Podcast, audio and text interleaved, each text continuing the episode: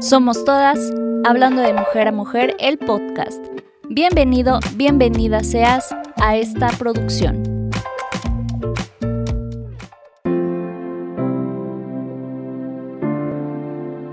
Yo soy Cintia Toledo, estudiante, próxima comunicóloga, feminista, chivermana de corazón, me hago la influencer en Instagram y me llaman Siete Vidas. Hoy estoy aquí para ser la voz de muchas y muchos sobre la violencia de género. Acompáñame en este camino y en esta temporada para la concientización de estos actos. Bienvenido, bienvenida seas. Éale.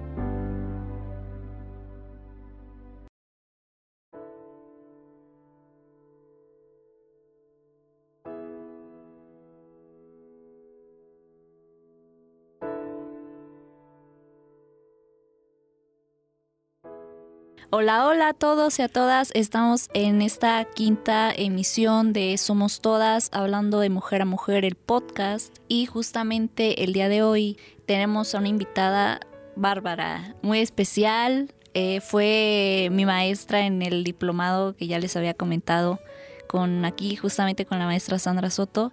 Y bueno, ella es la doctora Eva Barriento Cepeda, jalapeña de nacimiento, licenciada en Derecho con mención honorífica doctor en Derecho Público por la Universidad Veracruzana en coordinación con la Universidad Nacional Autónoma de México y especialista en valoración racional de la prueba y óptica de la perspectiva en género por la Universidad de Girona, España.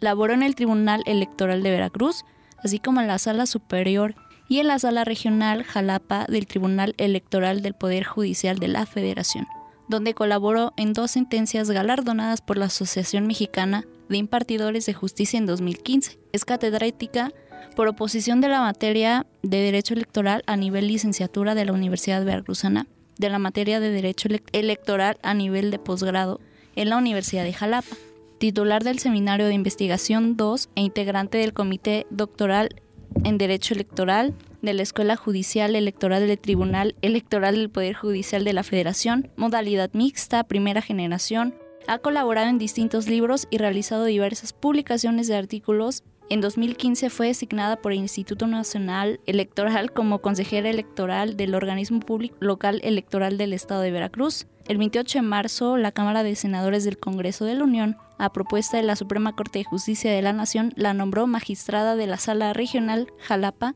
correspondiente a la tercera circunscripción plurinominal electoral del Tribunal Electoral del Poder Judicial de la Federación. Actualmente se desempeña como magistrada presidenta interina de la Sala Regional Jalapa del Tribunal Electoral del Poder Judicial de la Federación. Magistrada, ¿Cómo es? Muy bien, Cintia, muchísimas gracias por la invitación y un gusto estar en este espacio que es, como bien lo dices, para todas. Qué gusto que esté aquí, magistrada. Qué, qué honor Justamente le decía al maestro Ricardo hace unos días, qué honor que, que usted sea invitada a esta mesa donde han venido diversas personalidades, no solo de este programa, sino de varios. Y bueno, eh, ella es, pues como lo mencionamos, es presidenta interina de la sala regional Jalapa del Tribunal Electoral del Poder Judicial de la Federación. A lo que nos viene a la primera pregunta, que es, ¿qué pasa con la violencia contra. Ahora, nos vamos a abocar un poquito más a las mujeres porque también hay hacia hombres, pero la violencia política. ¿Qué, pasa? Eh, vamos a hablar de la violencia política, como tú bien lo leíste, mi expertise es el tema electoral, es, ahí es donde me he desempeñado desde hace muchos años. Y bueno, la violencia política, seguramente ya lo viste en algún otro espacio, es una especie de violencia en contra de las mujeres por el simplemente de hecho de ser mujeres. Sin embargo, cuando hablamos de violencia política, es una acción, omisión o incluso tolerancia que tiene por objeto menoscabar o incluso anular el ejercicio de un derecho político electoral de las mujeres. ¿Qué significa esto? Los derechos políticos electorales de las mujeres, cuando tú cumples 18 años, bueno, tienes derecho a votar, a ser votada, a participar en partidos políticos como militante, como parte de la dirigencia del partido político, participar como candidata independiente. Todos estos son derechos políticos electorales lamentablemente, y tú me dices en Veracruz, pero déjame decirte que esto es una historia a nivel global. A nivel global vivimos en una cultura patriarcal en que justamente por los roles de las mujeres que se les han asignado, las mujeres somos las que tenemos bebés y entonces bueno, se les ha asignado que a las mujeres les corresponde quedarse en casa para cuidar a los hijos y los hombres son los que salen pues a trabajar y a traer el sustento económico para la casa. Al tener este poder económico los hombres sobre las mujeres, al poder decidir los hombres qué tienen que hacer las mujeres, es cuando, pues bueno, existe esta cultura y cuando las mujeres quieren dejar esos roles, decir que además de estos roles, si es que algunas mujeres quieren hacerlo, desde luego, pero también pueden hacer otras cosas, es decir, también pueden salir a la vida pública, también pueden participar en cargos públicos, en cargos de elección popular. Cuando esto sucede, entonces empieza una reacción. A ver, a ti no te corresponde eso, mujer, a ti te corresponde hacer otras cosas, ¿no? Entonces es cuando empieza esta violencia, este rechazo. O sea, cuando una mujer sale, ah, mira, está de candidata, pero ah, no es porque sea capaz, porque ella no sabe, o sea, e-, ella debe de estar en casa, ella lo que sabe es cuidar hijos, cocinar. Entonces, seguramente está como candidata, pues porque el dirigente de partido es su amiguita. Entonces seguramente por eso llegó a candidata. Y bueno, estos son detallitos muy sutiles que se dicen, pero luego hay otros más evidentes. Por ejemplo, en propaganda incluso hemos visto donde eh, eh, ponen a las mujeres que dicen que las mujeres tienen que estar atrás de la puerta siempre, no como candidatas. Entonces, eh, los hombres sienten como están en esta cultura donde finalmente los hombres son los que han estado en estos cargos públicos, se sienten desplazados, sienten que las mujeres les están quitando sus lugares. Exacto. Cuando en realidad siempre ha habido una distribución desproporcionada que no corresponde. Realmente las mujeres están tomando los lugares que por derecho también les corresponden. ¿No? Entonces, pero la reacción que generalmente se da es que se violenta. Y déjame decirte que lamentablemente son malos hombres, pero también hay mujeres que violentan a otras mujeres. Y, no es por, por culparlas o culparnos, ¿no? Porque a veces uno también de manera eh, inconsciente también violenta a otras mujeres, ¿no? Desde que llega una mujer, ay, ya viste cómo viene vestida. O sea, eh, violentamos a otra mujer, mira, pues por cómo se viste así, seguramente por eso está en ese puesto. ¿Quién sabe qué hace para, para llegar a ese puesto? Estamos inmersos en esta cultura que es difícil de construir, que es difícil cambiar esta cultura. Entonces, por eso felicito a la UX y a ti, Cintia, por este espacio, porque finalmente tenemos que hacer conciencia, tanto en mujeres como en hombres, que eso está mal. Finalmente, las mujeres tienen derecho a elegir a qué se van a dedicar. Si quieren estar en casa, si quieren dedicarse a los hijos, también es válido, si eso es lo que ellas quieren. Pero si las mujeres quieren salir a trabajar, a ser candidatas, a, dirigir un partido político, pues también tienen derecho a hacerlo y, ojo, sin violencia política por razón de género. Es decir, tienen derecho a ejercer el cargo sin que sean violentadas. Te voy a decir que ahora, de lo que hemos visto, bueno, y esto ha sido un, un peregrinar larguísimo, que las mujeres, que nuestras ancestras han trabajado para erradicar la violencia política por razón de género. Si bien es cierto, la violencia política a nivel nacional se reconoce a partir de la, de la reforma de abril de 2020, eso no quiere decir que no existía antes. No tenía nombre, no estaba conceptualizada, pero siempre ha existido. Siempre que las mujeres querían participar, existía violencia. Y un ejemplo muy claro a nivel nacional es desde la constitución de 1917. Hay mujeres que querían participar, que querían que desde allí se les reconociera el voto y, estaba, estaba previsto este derecho de igualdad entre hombres y mujeres. Sin embargo, algunos de los constituyentes lo que dijeron, ¿para qué? Si solo algunas mujeres tienen pues, cierta inteligencia, pero pues la mayoría no. O sea, la, mayoría está bien haciendo sus, sus, sus, cosas en casa. Entonces, así que se quede. Entonces fue, eh, costó muchísimo y fue hasta 1953 que se reconoce el derecho al voto de las mujeres, pero eso no fue suficiente porque aún así había cierto rechazo para que las mujeres pudieran llegar a ser votadas. Se les reconoció y bueno, hay, hay un avance, las mujeres salen a votar, pero no pueden ejercer el, un cargo popular. ¿Y por qué? Porque simplemente los partidos políticos no las postulan. Sí. Y, y es hasta 2012 que se reconoce la candidatura independiente en México, nuevamente.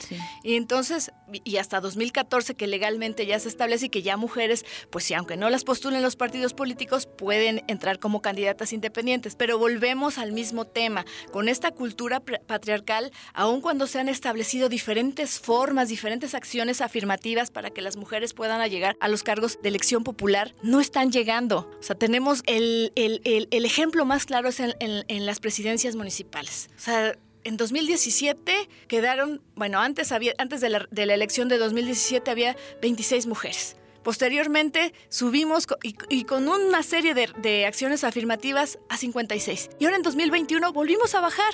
Entonces, eh, y cuando llegan las mujeres, ¿qué es lo que sucede? Y ojo, aquí en los, en los pueblos y comunidades indígenas, donde hay población indígena, todavía es más fuerte este rechazo hacia las mujeres. este, las mujeres tienen que pedirle permiso al papá, al esposo, al hermano para poder eh, participar en un, para un cargo de elección popular. Y cuando las mujeres llegan a un cargo de elección popular, la violencia es mucho más fuerte. Eh, en la sala regional Jalapa tenemos como ejemplo que sí, hay violencia en la, en la, en la en la campaña electoral, pero los asuntos que más nos llegan y más complicados ya son en el ejercicio del cargo. Si una mujer llega a un cargo de elección popular, pues bueno, por ejemplo, y en los municipios, ahí también es donde más se, evidencia. Primero no les quieren tomar eh, protesta, porque bueno, pues llegó sí, pero llegó por, por la famosa paridad, pero no porque se lo merezca. si, si le toman protesta, ah, bueno, pero pues no necesita lugar. Ah, tuvimos un asunto muy interesante de, de, en Oaxaca, donde le crearon incluso, ah, bueno, pues le tenemos que tomar protesta, vamos a, a, ponerle el cargo de una regiduría, vamos a crearle una regiduría, la regiduría de Ornat. Cuando dice, oye, ¿y mi oficina? ¿Para qué? Si eres de ornato, tu lugar está en el parque. A ese grado está la violencia. Luego ah, seguimos a los que logran tener su, su oficina y, y demás herramientas de trabajo ah, pero vamos a pagarle menos. Pues ella no sabe, ella no, no, no, no la podemos tomar en cuenta porque no sabe, ¿para qué le preguntamos? Entonces vamos a pagarle menos que los hombres. Ah, no, pues ella es mujer, no hay que darle camioneta porque a los regidores sí, pero las mujeres, pues, ¿para qué si no, no sabe manejar? ¿No? Estereotipos, estereotipos, estereotipos que generan violencia política por razón de género. Vamos a convocarla. No, no la convoquen. No, no, no nos va a aportar nada. A, a ese grado llegamos y por eso te digo que ahorita los casos más crueles de violencia política. Bueno, y esos son en este caso eh, de ejercicio del cargo, pero incluso ponen en riesgo su vida. Las candidaturas también sabemos que las amenazan o incluso con amenazas de muerte para que dejen una candidatura. Cuando ven que una mujer tiene la posibilidad de ganar un cargo de elección popular, la amenazan para que deje el cargo y si no es con ella, con su familia, con sus hijos, con, sus, con su equipo de trabajo. Entonces vivimos lamentablemente todavía en una situación de violencia y violencia muy fuerte, que sí ha no, no, puedo asegurar que haya aumentado, no, yo creo que se ha visibilizado más, porque ahora a partir de la reforma de 2020, donde las mujeres ya sienten que tienen herramientas para poder denunciar, bueno, pues ya tenemos más casos denunciados, porque antes de eso, a ver, pues no había, no había delito, ahora ya se reconoce como delito, o sea, pueden denunciar si las violentan, que están, eh, se está cometiendo un delito en contra de ellas, pueden promover un procedimiento especial sancionador, porque es una infracción a la materia electoral y pueden ser sancionados con multa. Si es un candidato o candidata el que está haciendo la, la, violencia, pues pueden eh, incluso quitarle la candidatura eh, y también como juicio para la protección de los derechos políticos electorales, que trae una consecuencia y que debe decir aquí que Sala Jalapa fue la creadora de este, de este sistema de registro primero surgió en Oaxaca, justamente con un tema indígena donde no se puede cumplir las sentencias para que dejen de violentar a una mujer. Entonces se, vio otra posibilidad, bueno, ¿qué otra herramienta debemos de tener para obligar a que no estén violentando a las mujeres? Entonces por eso se generó en Oaxaca el registro primero estatal para que aquella persona que hubiera violentado a una mujer estuviera en este registro y no pudiera ser candidato, fuera inelegible. ¿Y por qué en Oaxaca? Porque en Oaxaca se exige tener un modo honesto de vivir para ser candidato. No lo hicimos a nivel nacional porque a nivel nacional no estaba previsto, ni estaba la reforma de 2020. Sin embargo, con la reforma de 2020 ya llega un asunto a sala superior y sala superior y hay esto no solo tiene que ser en Oaxaca, tiene que estar a nivel nacional, en todos los OPLES y en, el Instituto Nacional Electoral que tiene que tener este, este registro. Y ya tenemos un registro de los sancionados de violencia política por razón, por razón de género. Todavía falta pulir este, este registro para que sea, eh, pues digamos que tenga más eficacia, ¿no? Por ejemplo, las sentencias tienen que ser muy claras y establecer por cuánto tiempo van a estar en el registro, si ese registro implica la pérdida o no del modo honesto de vivir para que pueda participar por ese tiempo en el que fue registrado. Sin embargo, creo que son eh, mecanismos que sí han ayudado por lo menos a que la gente voltee a ver, a ver, si hago esto es violencia y si se preguntan ya, ¿eh? Yo, yo, yo he platicado con candidatas, candidatos, a ver, si hago esto puede considerarse violencia, ya están empezando a reflexionar. ¿Por qué? Porque pues quieren seguir su carrera política y, una manchita de, esa, de ese tamaño pues pudiera tirarle su carrera política. Exacto. Entonces es importante este, este tema, que sí hemos avanzado, pero todavía desde luego que falta muchísimo. Y sobre todo yo haría énfasis, falta mucho en el, en el cambio cultural de todas y todos. Sí, porque justamente lo, que, lo que platicaba el programa anterior que estaba grabando aquí, o sea, de todo como que nos implantan, o sea, muchas creencias y desde ahí viene todo.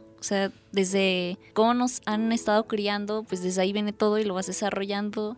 Y pues antes lo pues era normal, estaba muy normalizado. Afortunadamente los tiempos vienen cambiando y ya es cuando lo que comenta de que ya, o sea, ya se puede denunciar la violencia política, que eso es lo que viene mi, otra pregunta de que qué pasa cuando ya una, una persona, una, una ya sea que ya esté en cargo o que, o que apenas vaya esté en candidatura, cuando ya la identificó, ya la, ya la, ya la denunció, ¿qué, ¿qué, proceso sigue en el, o sea, después de la denuncia? Bueno, yo te puedo hablar de mi experiencia, que es la materia electoral.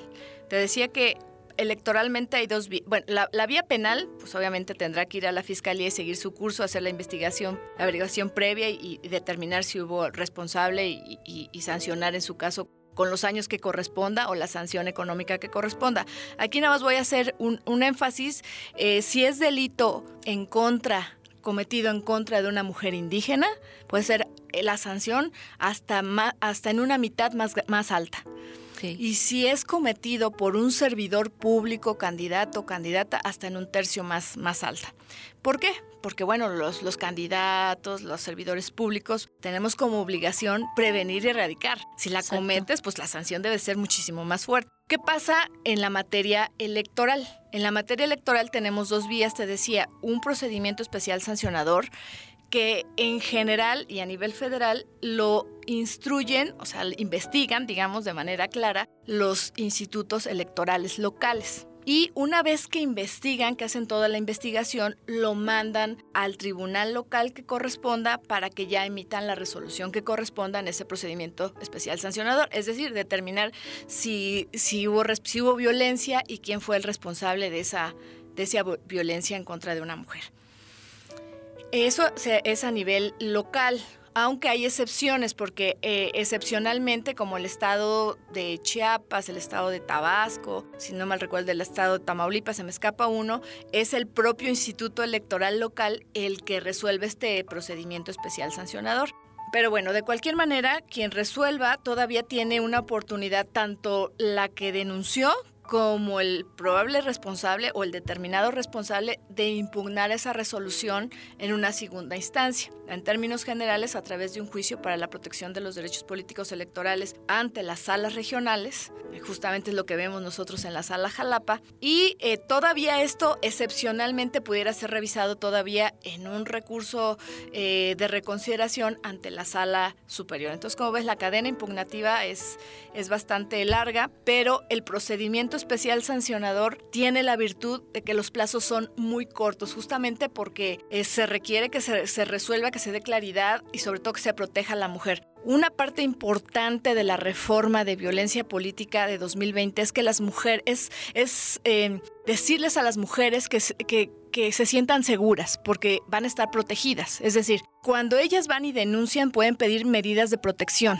y si no las piden y de todos modos la autoridad advierte que pues está amenazada, lo que es de oficio le puede dar estas medidas de protección. ¿En qué consisten estas medidas de protección? Pues puede estar eh, la policía y una patrulla cuidando viéndola este, permanentemente o puede emitir una, una medida de restricción para que no se acerque la otra persona a, la víctima, etcétera. Una medidas de, protección. Y la otra también ventaja del procedimiento especial sancionador es que tiene medidas cautelares. ¿Cuáles son? Bueno, me están violentando. Hay, hay en aquí en Lázaro Cárdenas, vamos a suponer, este, espectaculares donde me están eh, violentando. Bueno, pues a través de estas medidas cautelares de inmediato y de medida preventiva se puede ordenar que se quite. Entonces es importante que las mujeres sientan que sí van a tener esta, esta, esta seguridad, porque antes una de las cosas que, que evitaban que las mujeres denunciaran, pues justamente era el miedo. O sea, a ver,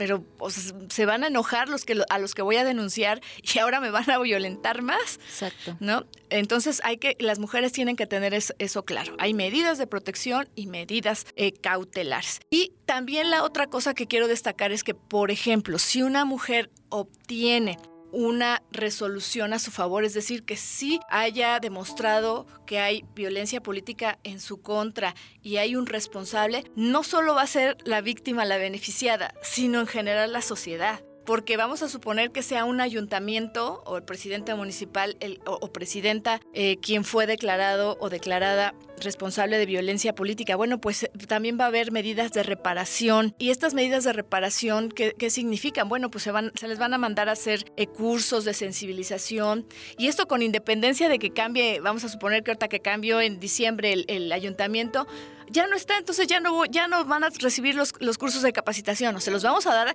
al ayuntamiento como, como entidad. ¿Para qué? Pues para prevenir la violencia política. Entonces va a ser un beneficio para la sociedad en general, ¿no? Entonces va a ir permeando esta situación de igualdad, porque ahorita todavía, aunque hemos avanzado, vivimos en una sociedad en donde vemos a la discriminación como lo natural y tenemos que cambiar de construir esa cultura para ir y ver lo natural como la igualdad. Es igualdad de derechos y no igualdad que muchos hombres y mujeres dicen, a ver, pero es que los hombres y mujeres somos diferentes. Sí, físicamente somos diferentes, biológicamente somos diferentes, pero tenemos los mismos derechos reconocidos y tenemos eh, el, deber de respetar esos derechos, sean eh, que los quiera ejercer un hombre o que los quiera ejercer una mujer. Exactamente. Y justamente, o sea, le quería comentar a lo que venimos de, los derechos, porque alguna vez tuve una discusión con una persona que, o sea, que yo le, yo le expresé mi gusto, mi gusto un poquito por, pues, por la política, más, más que por la política, por el servicio público. Y me dijo así, sin pelos en la lengua, como dicen, es que tú no aguantarías ni tres minutos en la política.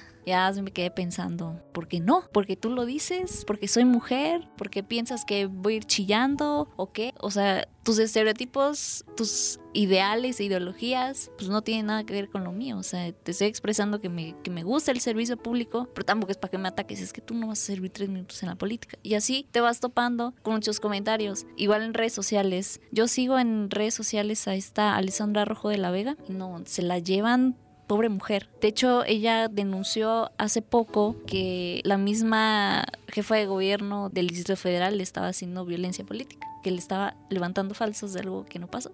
Sí, sí, suele suceder y, y, tocaste un punto bien importante. Cuando la violencia política, porque hace rato yo te puse un ejemplo de un espectacular, pero ahora y con la pandemia y ahora ya nos quedamos más acostumbrados a usar redes sociales. La, la, la, la calificación o descalificación de los candidatos y candidatas se da a través de redes sociales. Y cuando es un ataque, una violencia a una mujer, es mucho más el impacto que tiene cuando es una red social. Y además es difícil en muchas veces determinar quién es el responsable de esa publicación. Porque, por ejemplo, tú preguntas una cuenta de Twitter, una cuenta de, de Facebook, de Instagram, de lo que sea, en la investigación que justamente se tiene que hacer en el procedimiento especial sancionador, ¿es tu cuenta? No, no es mía. Entonces, digo, se tiene que, se puede ir a otros elementos como preguntarle justamente a, quien administra esas redes sociales si tiene algún correo electrónico, si hay un teléfono, etcétera, para ir más a fondo y, y determinar de quién es, pero muchas veces ocupan correos, pues también hechizos, etcétera. Entonces, pues lo más que se puede lograr es bajar esa, esa publicación, pero no todas las veces se tiene eh, al responsable, a quién lo hizo. Entonces, pues las mujeres también se quedan, híjole, pues eh, ya denuncié, pero de todos modos no se castigó a nadie, ¿no? Entonces, ese es un tema complejo de la violencia en redes sociales. Sí, porque como dice, em, pues tú te puedes crear una cuenta falsa y te preguntan, ¿no? Pues quién es este, no, no tiene foto, tiene un avatar y nunca vas a dar con la gente que a lo mejor empieza, porque como ha pasado que leo y se, va, se van armando los chismes, es que fulanito hace esto y se van repitiendo. Y, es que lo, vi en un comentario, pero pues no es cierto, la verdad es que en igual de donde, donde yo crecí, en algún momento se postuló la esposa del que era presidente municipal, o sea, el presidente municipal y lanzó a su esposa para la, la candidatura de la presidencia y pobre mujer. De verdad que ahora, ahora que lo pienso, pobre mujer, porque al final, eh, o sea, por lo que han, ahí ahora voy a ver como los comentarios de Facebook, pero sí, este, la señora no quería estar. Ella no quería estar en, en la candidatura, la puso su esposo, pero también quien se llevaba todo, toda la guerra sucia era ella. Era ella. Y pues, pues no es así, al final ella es una persona tiene los mismos derechos humanos que todos y no se, no se me hace justo, la pasen embarrando por todos los problemas del, del marido y pues dijo, ya no, no ganó la candidatura, pero dijo, ya no, no me gusta esto, mejor me quedo del otro lado, que era la presidenta del DIF, pero le siguen tirando. O sea, mm, me causa conflicto interno porque al final entre ellos mismos se tiran, entre, entre la gente del mismo partido se tira. Y es triste porque pues son del mismo lado, ¿por qué te vas a estar peleando? ¿Por qué le vas a estar eh, haciendo como que la guerrita a tu compañera? Si también tiene los mismos derechos, también tiene el, las mismas ganas, o sea, tiene todo y tú le estás haciendo la guerra sucia para que no llegue. Y así hay una infinidad de casos aquí en México y me imagino que en partes del mundo, pero la verdad es que no sé qué opina usted de esto, ya es una, opinión personal de, de Eva Barrinto Cepeda, para ir como eh, haciendo la conclusión. Si en sus manos estuviera ahorita eh, modificar ciertas cosas para seguir combatiendo la violencia política, ¿qué haría Eva Barrinto Cepeda? Yo te dije hace un momento que para mí el fondo eh, o, el fondo del problema es mucho más fuerte que la legislación, porque ya hemos tenido un avance muy grande tanto constitucional como, como legalmente. Para mí la clave está en la educación, o sea, tenemos que empezar esta deconstrucción cultural porque es un tema cultural. Tenemos que empezar y ahí sí ponerle mucho énfasis a los programas de, estudio, o sea, también eh, desde, el, desde el kinder, yo, el kinder, o sea, primero enseñar, pues, explicarles con, ahora sí, con, con palitos, y bolitas, ¿Qué son los derechos humanos? ¿Por qué es importante el respeto mutuo? ¿Por qué es importante la igualdad? ¿Por qué es importante que, pues, que vayamos de la mano hombres y mujeres o como se autoidentifiquen? ¿Por qué todos somos iguales y por qué todos tenemos los mismos derechos? Si no cambiamos esta parte, eh, he escuchado, por ejemplo, opiniones que estamos a 100 años, mínimo 200 años de este cambio cultural. Entonces tenemos que apresurarlo con estos cambios y tenemos que apostarle a la educación